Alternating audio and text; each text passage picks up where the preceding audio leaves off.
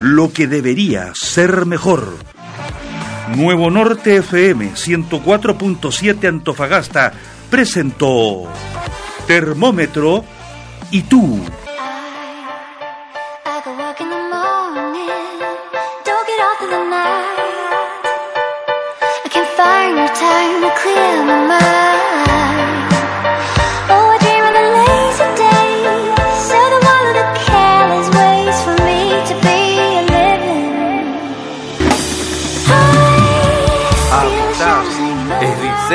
Integral de proyectos.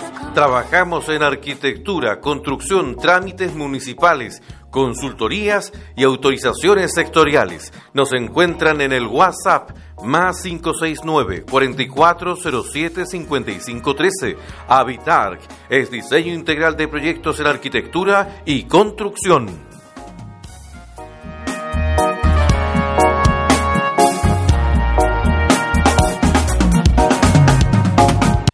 Vale la pata si lo grito que me llaman, me dicen que ya suelte la pelota. Vamos a perder y ya suena la campana, vamos uno abajo, tengo que intentar hacer un gol. Perfecto, pa' colocarle y de repente te apareces en el fondo. Les damos la bienvenida a Diario Mural, un espacio de encuentro. En Diario Mural podrás escuchar anécdotas, recuerdos, reflexiones, opiniones, arte, música y toda la diversidad de nuestras escuelas. Aquí comienza Diario Mural. Bienvenidos.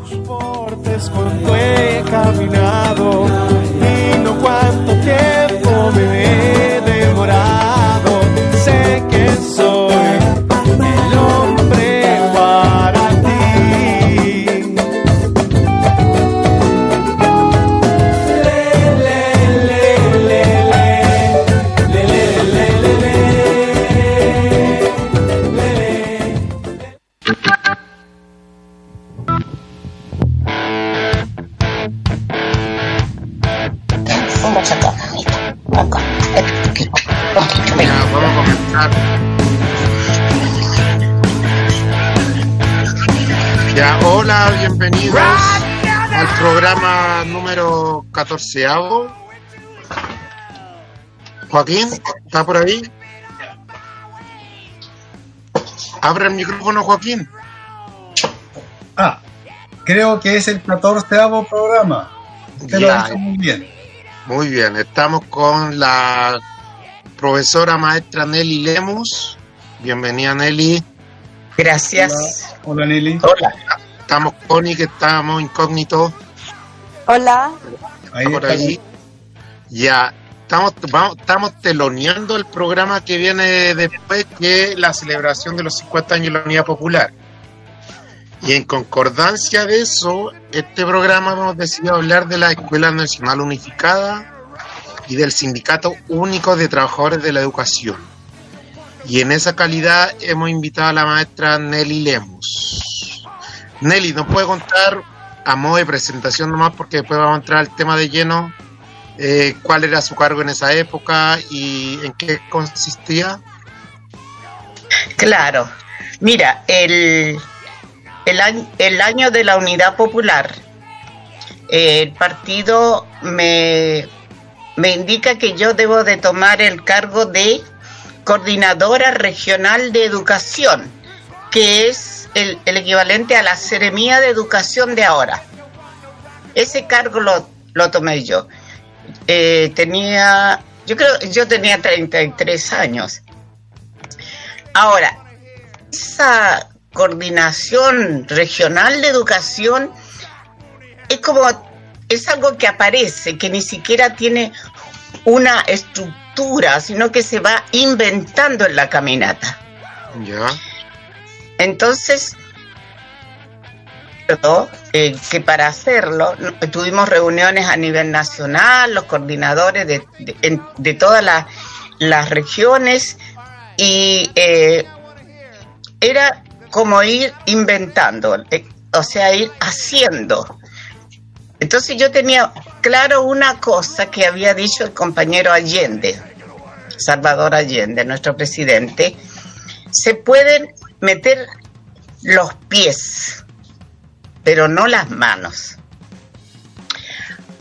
Así que yo en, una absoluta a ver, falta de preparación estaba, tenía que pensar velozmente cómo solucionar casos que eran, eran, a ver, pasarían a ser como domésticos, pero lo íbamos haciendo y se tomaba la decisión y ya. ¿Qué es lo que pensaba yo? ¿Qué es lo que me puede pasar? Que me saquen del cargo, nada más, ¿no?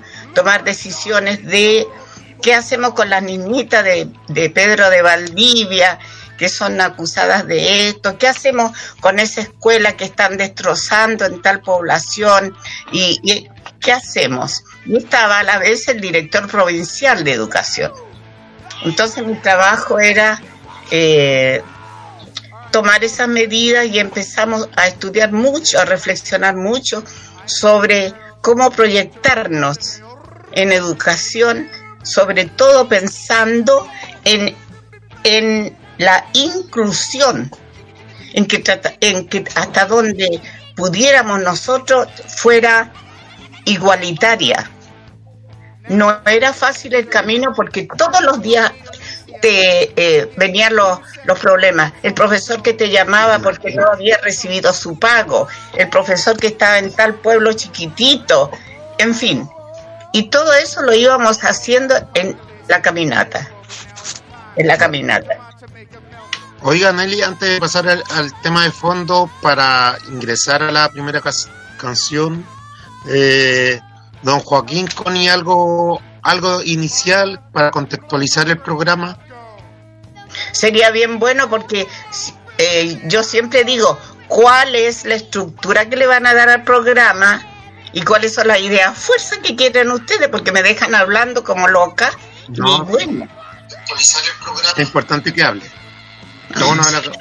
Mire, aquí es su micrófono. Eh, después de, tu presentación, eh, nosotros lo que nos gustaría conversar contigo es si tú nos puedes ilustrar el, el antecedente histórico a lo que fue un poquito, es decir, por ejemplo, el gobierno de don Eduardo Frei en el aspecto educacional, después ver cómo eso se, el 70 con el, gobierno de Salvador Allende, cómo la educación fue adquiriendo otras características, otras intenciones. Eh, eh, yo creo que eh, de eso tratamos de, conversar. Entonces, después de esta canción que acá nos vamos a escuchar nosotros, porque es lo lamentable del programa en Facebook, pero si lo están escuchando en la radio, vamos a adentrarnos de lleno al tema. Así que póngale play, don Eddie. Claro.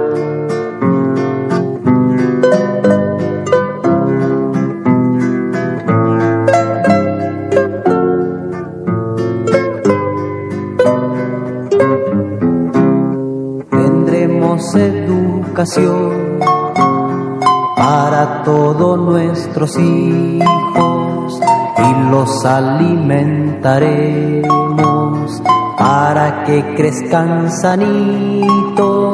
Ahora desde pequeñitos tendrán deporte y gimnasia, porque aquí necesitamos cuerpo sano y mente sana, porque aquí necesitamos cuerpo sano y mente sana.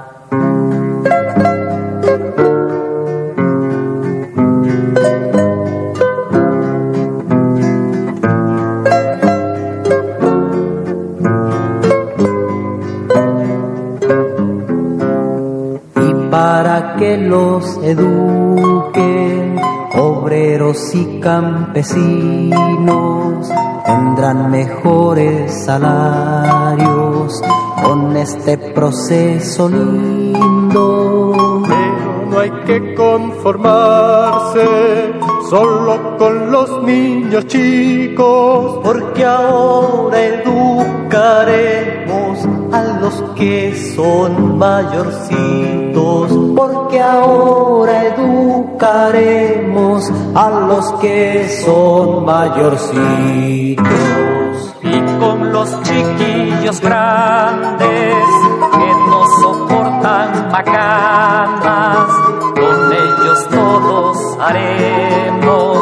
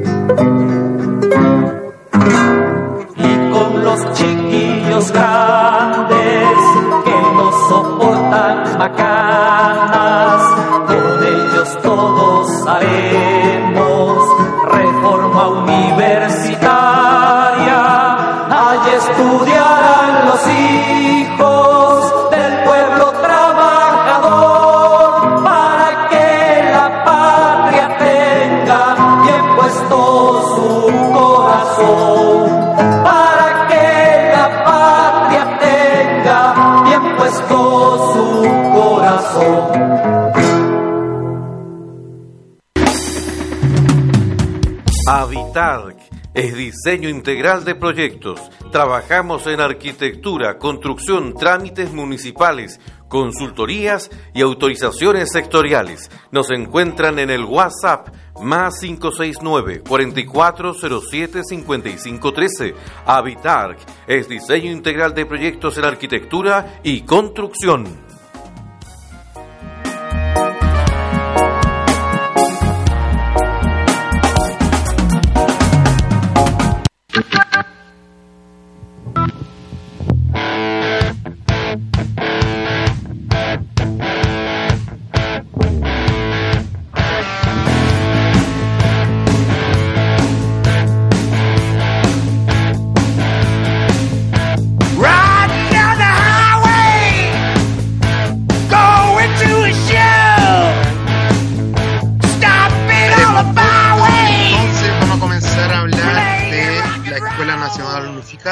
El SUTE, porque una de las primeras medidas que hizo Allende fue integrar a los dirigentes del magisterio chileno al ministerio, lo que tiene como fin, como todo su programa indica y como lo indicaba la canción, un fin muy participativo y democrático e, e inclusivo, incluso muy, muy adelantada la época.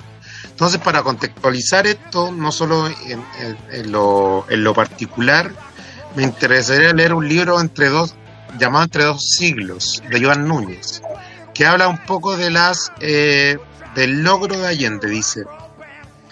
Entre 1970 y 1973, la matrícula del sistema de educación formal experimentó un incremento sin precedentes. Los 2.477.254 alumnos registrados en 1970 en los niveles parvulario básico, medio y superior, tanto en la enseñanza pública y en la privada, aumentaron más de medio millón, para llegar a 2.996.103 en 1973. Esto significó un 17,4% en solo tres años y un crecimiento promedio anual de 6,54%, el más alto registrado hasta entonces. La cobertura de todo el sistema se elevó desde 47% en 1970 hasta 54,5% en 1973 de la población de 0 a 24 años de edad. Entonces, como pregunta inicial, porque pareciera que el- en el gobierno de Allende no se hizo nada, ya, pero vemos aquí que se hizo mucho. Eh, Nelly, en tu rol y sabiendo todo, ¿dónde podríamos encontrar los antecedentes de la Escuela Nacional Unificada? ¿Todo parte con la Unidad Popular? Mira, yo creo que hay una caminata en términos de, de ir eh, de, de una necesidad, una búsqueda de hacer una transformación integral en educación. te voy a dar un ejemplo. Una de las experiencias como profesora que yo tuve es trabajar en la Escuela Consolidada de Educación. ¿Qué es lo que era eso? En algunos eran dos escuelas a través del país, escuelas consolidadas. Ya. Eh, la, había dos escuelas, una de niños y otra de, eh, de, de niñas en Chañaral, y esas se fusionan. Entonces, la escuela consolidada en esos años plan- se plantea que empiezan desde el kinder hasta educación media, teniendo especialidades, suponte tú, en, en lo que es lo técnico, incluso eh, en comercio, enseñanza comercial. O sea, un niño podía entrar y salir con alguna especialidad en esa escuela consolidada. ¿Para qué servía ese, ese paso que se dio? Es porque los niños de Chañaral, por ejemplo, no tendrían que ir a Copiapó o no tenían que ir a buscar otro espacio y podían terminar en- los niños del mundo popular porque la- las otros con medio económico iban a, a ballenar, suponte tú, al Colegio Claro. Santa María, Tenían todos los medios. los medios. Entonces fue una gran propuesta para el mundo popular estas escuelas consolidadas de educación y que tenían eh, una también una gran apertura a las expresiones culturales. Había, había danza, teatro, todo eso eh, en una escuela que se notaba que empezaba a ser como una a transformarse como en una comunidad viva es decir la integración del apoderado la- es, eso era eh, se iba caminando hacia allá entonces las escuelas consolidadas de, de- de educación en un instante eh, se, se rompe ese esquema Ya. y, y se dice que bueno, que las escuelas consolidadas de educación eran un antro, un antro marxista Mire. y, y se rompen entonces, deben de ser a partir de Frey.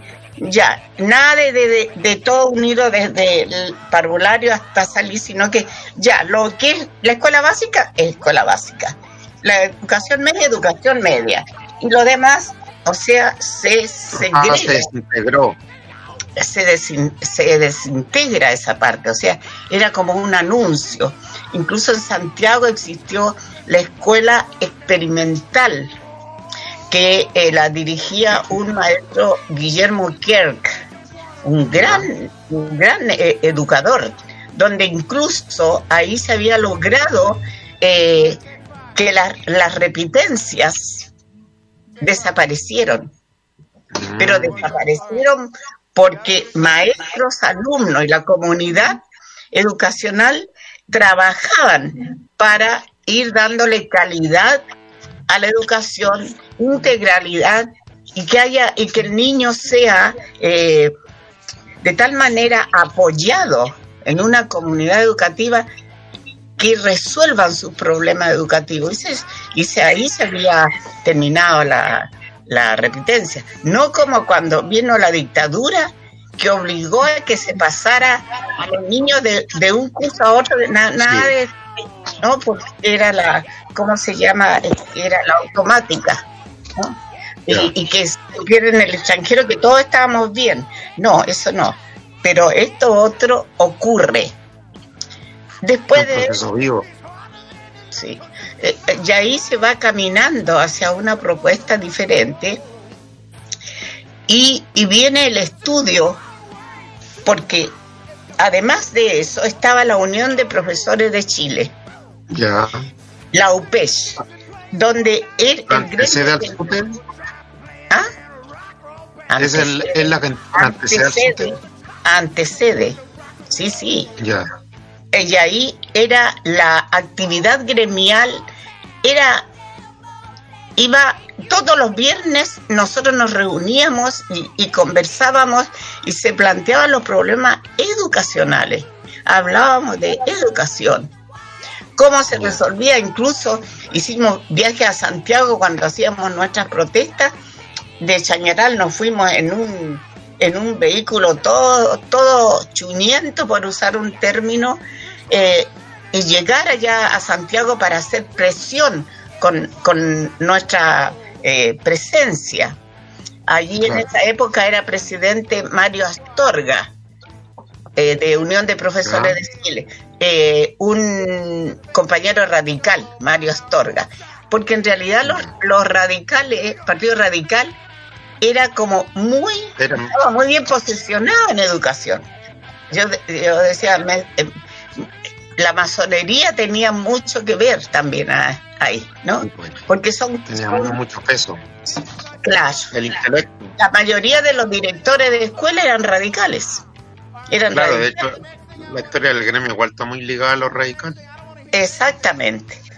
Entonces, eh, se termina con, la, con esa eh, escuela consolidada y cuando el, empieza a conversarse luego de la propuesta de la Escuela Nacional Unificada y Unión de Profesores de Chile Ya. plantea que eh, ir hacia el sindicato único de trabajadores de la educación. Si tú te fijas que va muy homologado a lo que es la Escuela Nacional Unificada, De la mano. Es- de la mano.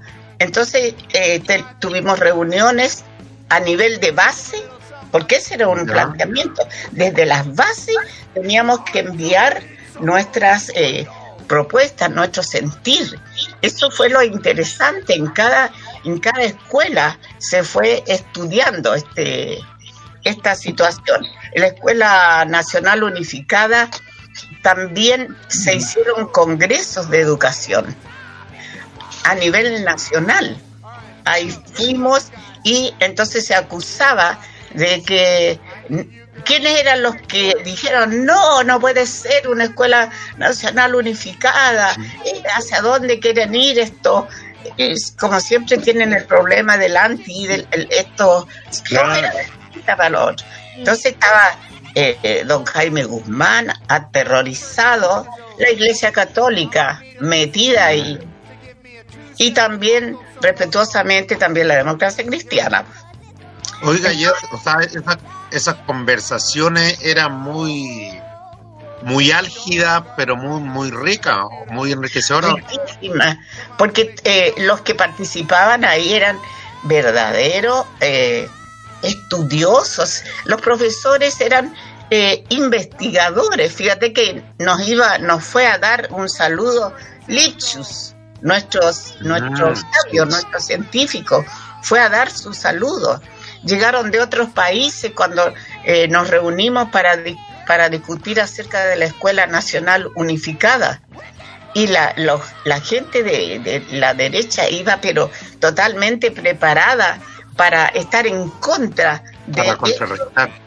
claro porque se- la escuela nacional unificada planteaba que se terminaran las odiosas divisiones y falta de oportunidad para los niños de Chile, para los jóvenes de Chile.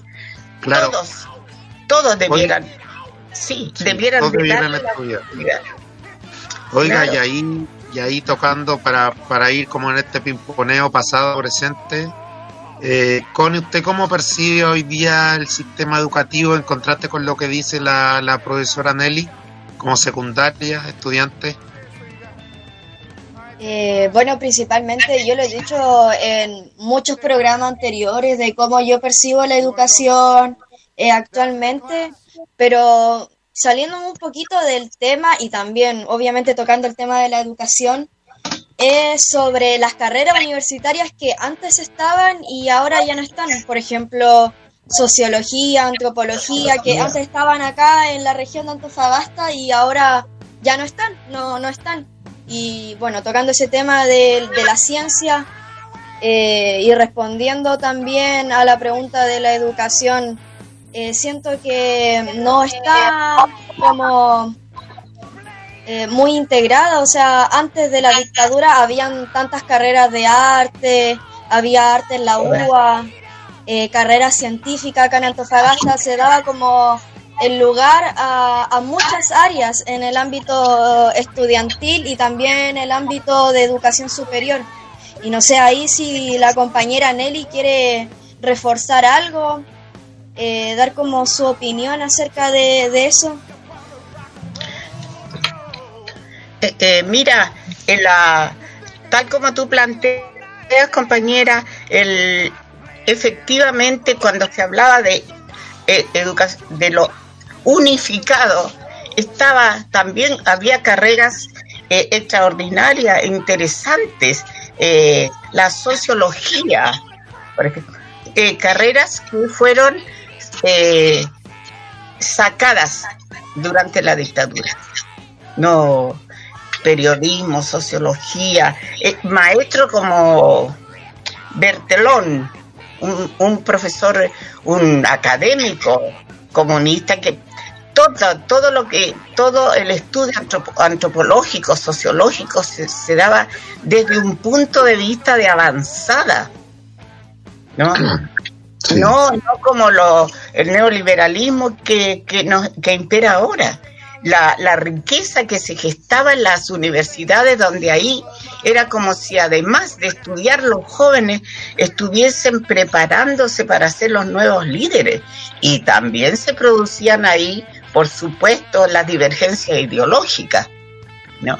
Sí. pero había un, un actuar, hacia eso iba la, eh, la Escuela Nacional Unificada, a que todos estuviéramos trabajadores y con eso contextualizaba también lo que tiene, lo que dice nuestra compañera, las universidades. Hay que pensar que acá existió en INACAP la como la universidad de- de- para los trabajadores, donde iban los trabajadores a seguir un perfeccionamiento y una profesión que eh, a ellos eh, les adecuara o quisieran seguirla. Era toda una búsqueda. El país se hiciera cargo de la educación de su gente y no solo del niño y del joven, sino que también del adulto, la, la persona en condición discapacitada. Todo eso, todo eso se planteaba y era una verdad que era innegable. Innegable era necesario que este pueblo se preocupara de la educación, en la educación así contextualizada. Y eh, por supuesto que eso no le convenía para nada a- al poder económico de Chile, para nada. Que nos quiere a sumiso. Y, y ya veo con la dictadura, ¿qué pasó? Que la educación no tuvo ninguna importancia. O sea, ya, ya, bueno, ya, pasen los niños de curso, nomás que era, era todo un... Como, Como un hasta caos. ahora, como, como decía muy bien un, un, un estudioso, se enseñó a obedecer nomás. Claro. La Igual, sala de clase había que obedecer nomás. claro, igual ese tema va como mucho al ámbito de que hayan agregado horas extras a matemática y le hayan quitado horas a filosofía. Por supuesto, ve tú que la escuela con esta, estas eh, medidas, el CINCE, por ejemplo, no, no ha enriquecido para nada la educación, la ha castrado, porque han sacado plástica, música, todo lo que tiene que ver con la humanización del ser humano, para que se preparen en, en matemática y eh, en castellano y sacar buenos puntajes, o sea, lo competitivo, lo competitivo. Y entonces con un empobrecimiento de la preparación que se hace del ser humano, del niño, del joven, ahora ah, del adulto. Ante la escuela, por lo menos, se preocupaban del, del adulto, habían, había trabajos donde... De hecho, no la- soy Claro, la- eh, se empezaba desde la mañana y las escuelas seguían funcionando hasta la noche porque iban los adultos a seguir estudiando, no, no paraban las escuelas. Entonces tú te fijas, había una riqueza. Es como, a mí me parece sentir todavía ese movimiento, esa actitud de todos somos educadores y todos tenemos posibilidad de ser seres humanos que lleguemos a conseguir algo. Eso era la, la propuesta nuestra. Por Claro. supuesto. Joaquín, ahí usted quería decir algo. Sí, yo quería retomar un poco el tema de la ENU en, en qué sentido. En el sentido de que si no me equivoco, tú me corriges, Nelly, surge como producto de un Congreso Nacional de Educación. Exacto, pues. Yo, yo tengo dos preguntas. Yo, yo recuerdo que eh, una de las críticas que se le hacía a, esa Escuela Nacional Unificada era porque eh, el, el documento, no sé si será el proyecto que había, incluía un par de veces la palabra socialismo. ¿Ya? Entonces, la, la otra, la pregunta mía es, ¿fue ese, el, digamos, la herramienta que usó en ese tiempo la oposición, la, la CODE en estos años, Sí. para eh, obstruir todo ese trámite en el Parlamento, porque no sé si habrá llegado al Parlamento, pero la pregunta mía es esa, ¿cuáles fueron las herramientas que usó la oposición que había entre el año 70 y 73? ¿Y en qué se basaba a la Escuela Nacional Unificada? En esa enfermedad, bueno, en guerra- en- estábamos en, en la Guerra Fría, ¿no? Sí. Eh, por supuesto que era, era el, el problema que los comunistas se estaban eh, adueñando del país. Entonces la palabra socialismo era de, era, pero era una cosa eh, tremenda. Si hubo gente que mandó a su hijo a estudiar al extranjero eh, dentro de la oligarquía. Y eh, claro, es- ese, esa palabra, camino hacia, cuando yo estoy haciendo una reforma en educación, es que estoy proyectando un camino para mi país que va a variar profundamente en algo. Y ahí estaba incluido como caminamos hacia el socialismo mirado desde el punto de vista de la inclusión y posibilidad que todos logremos algo de bien común.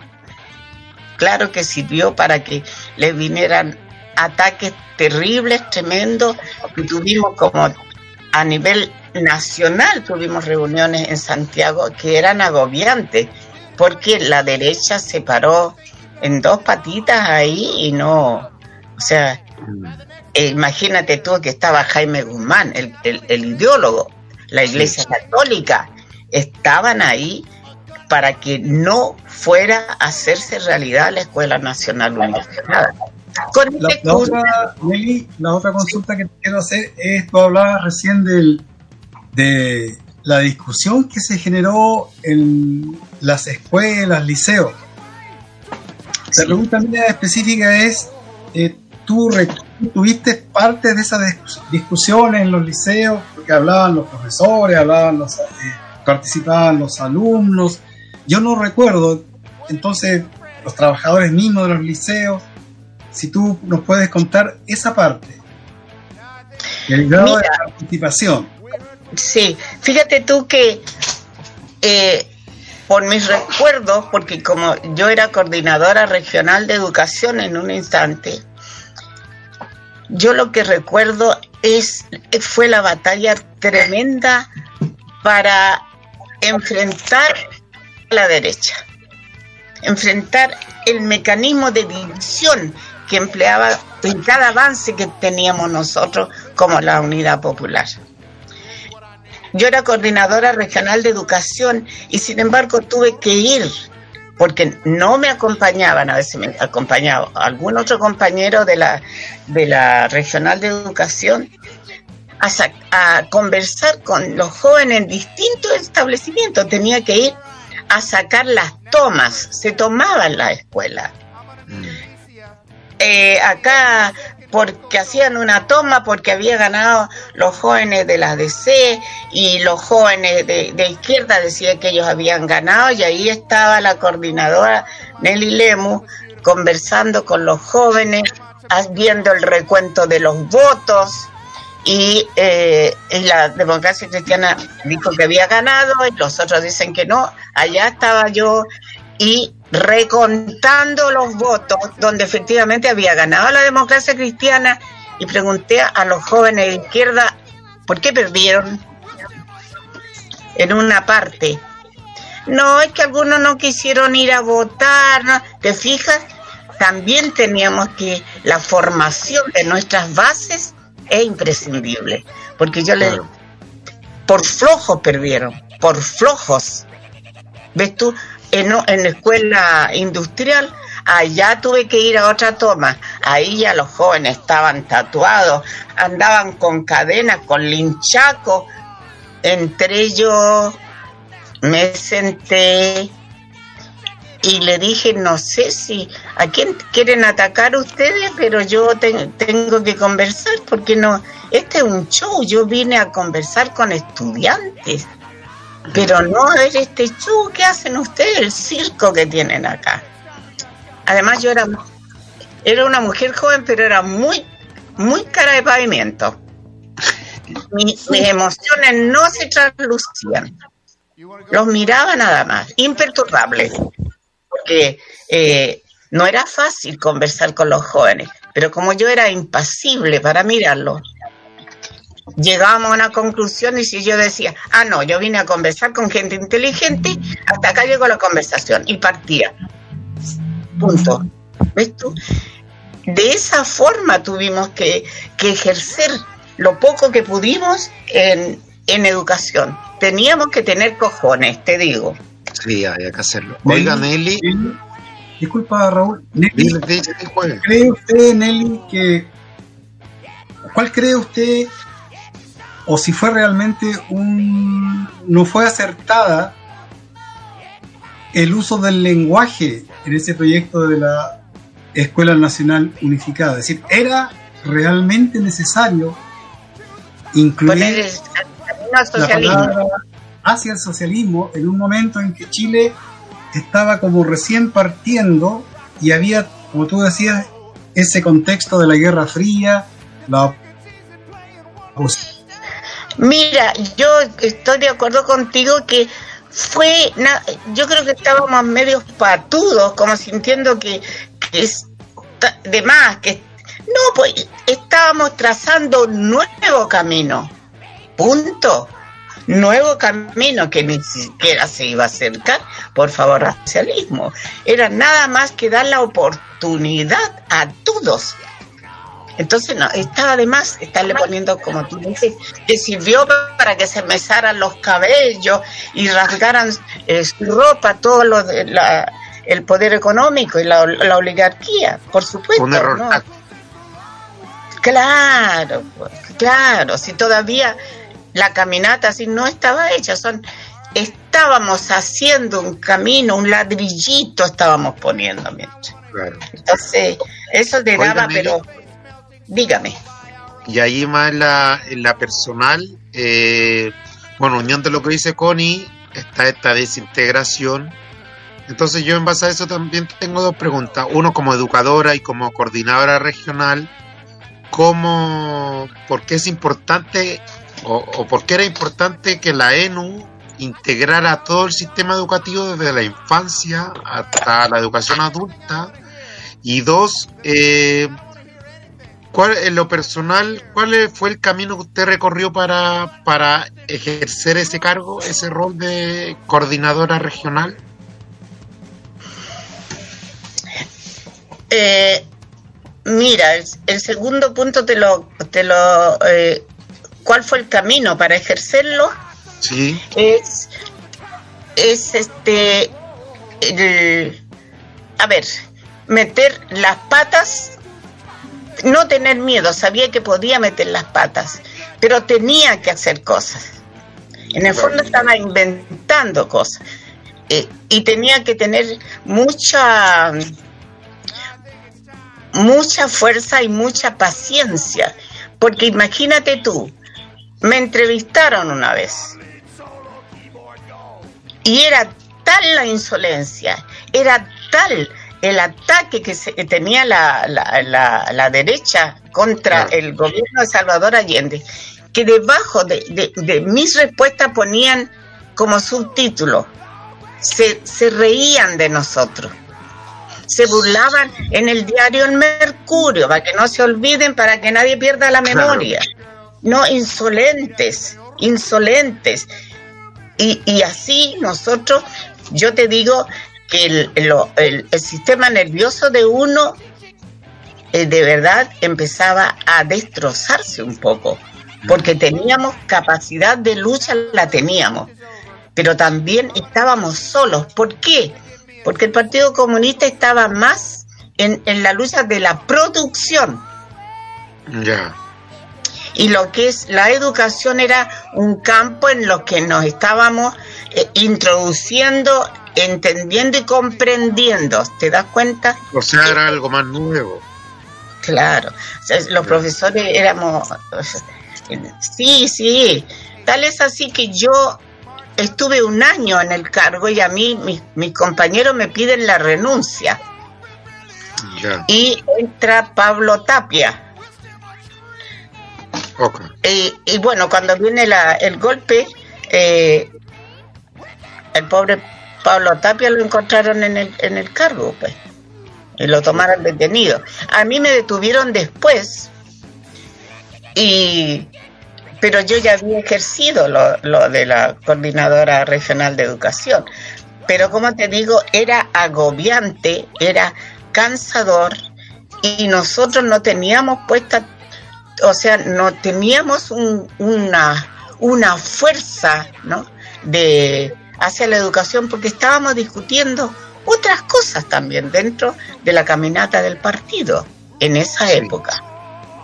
Oye, y Nelly, ¿por qué usted como coordinadora y lo que piensa ahora, por qué es importante la integración del sistema escolar en conjunto, desde la infancia hasta la educación adulta?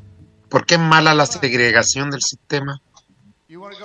Porque tú, como tú lo dices, porque segrega, Porque, mira, hay momentos en que la comunidad, cuando tú empiezas a abrir a un les responde al hecho.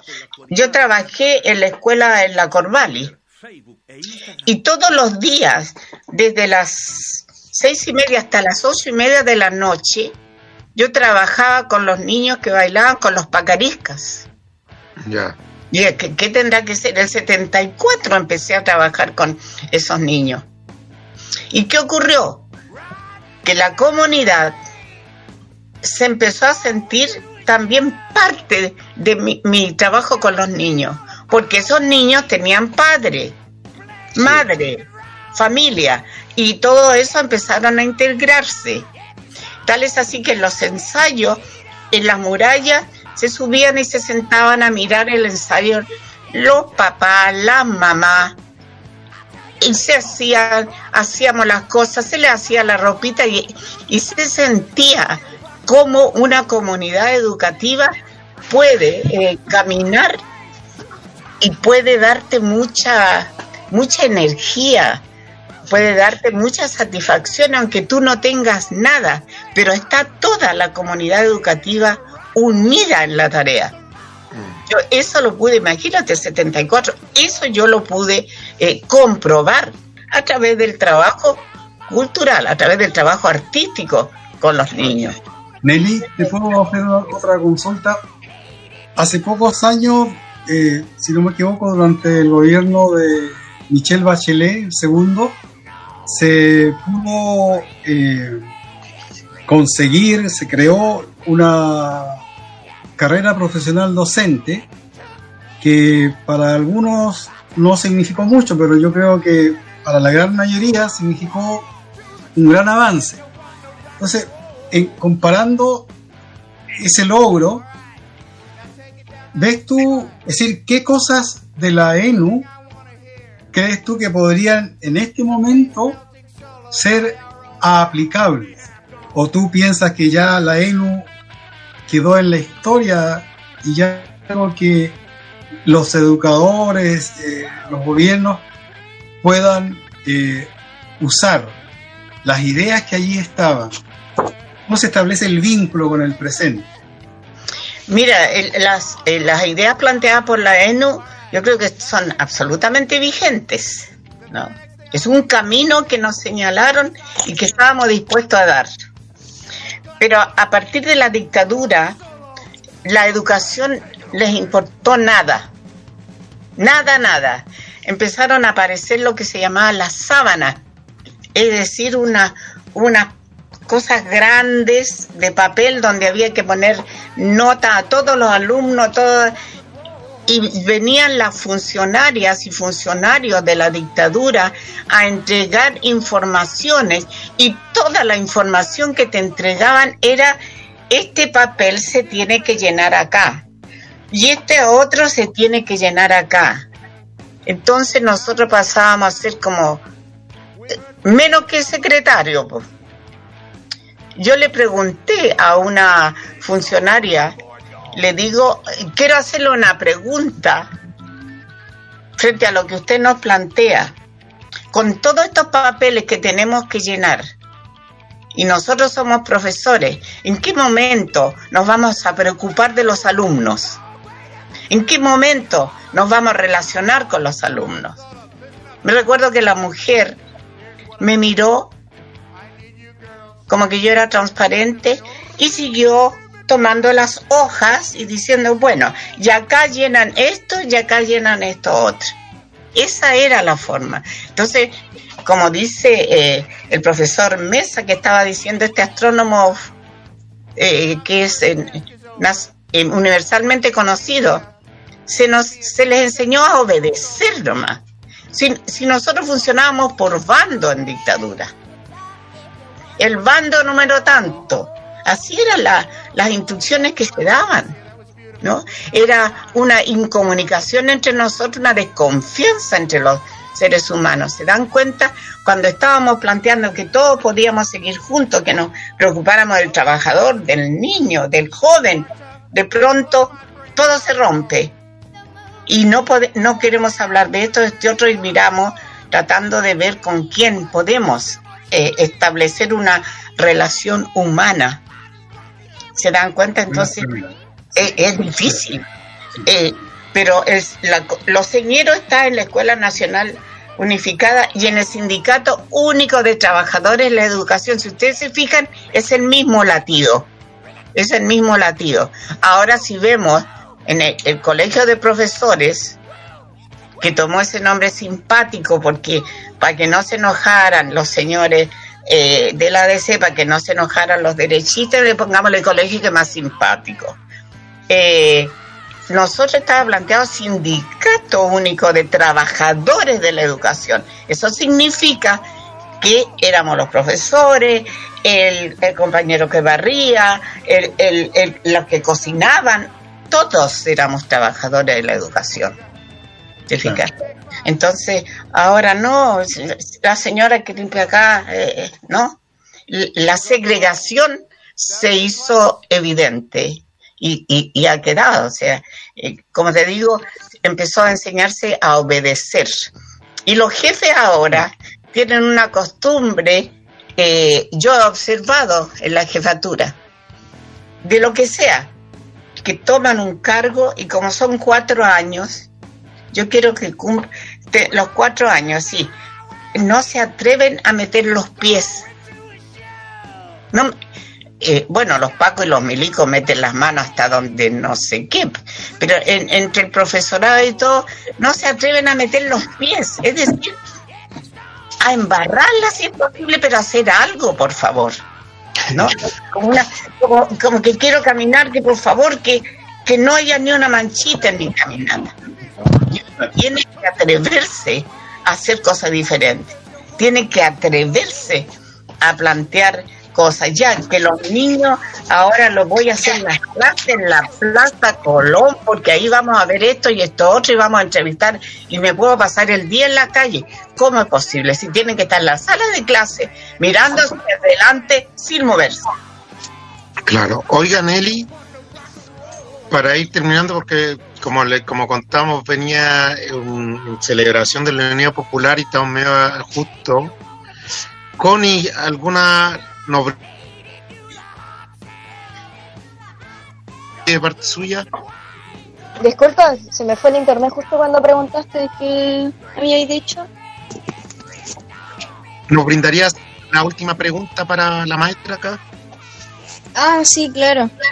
Eh, mi pregunta va eh, centrada, igual comentó algo sobre la participación de los estudiantes de enseñanza media. Usted ahora, eh, estallido social, eh, ¿usted ve como la misma fuerza que tenían los estudiantes antes a los estudiantes de ahora? Yo creo que los jóvenes, yo recién saludé, envié mi saludo con mucho orgullo a las juventudes comunistas con sus 88 años. Y cuando nosotros, el Partido Comunista cumple más de 100 años, no me acuerdo bien el número, eh, quiere decir que nosotros hacemos una caminata que no ha dejado de avanzar, ¿no? No ha dejado de avanzar. Y los jóvenes, en este estallido, es una forma de decir, porque han observado a sus abuelos que ganan nada, han observado a sus padres que siempre cada vez que llegan a su hogar está que no tenemos esto, que estamos endeudados acá. Se produce como un cansancio. Y estos jóvenes de esta época, estos jóvenes que ahora conversamos por la pantalla, estos jóvenes con tecnología y todo, eh, dan la respuesta que saben que tienen que dar. Ya suena la campana, vamos uno abajo, tengo que intentar hacer un gol. Perfecto, pa' colocarle y de repente te apareces en el fondo. Suena la campana y por hoy cerramos los portones imaginarios para abrirlos nuevamente el próximo viernes a las 19 horas en un nuevo encuentro con Diario Mural.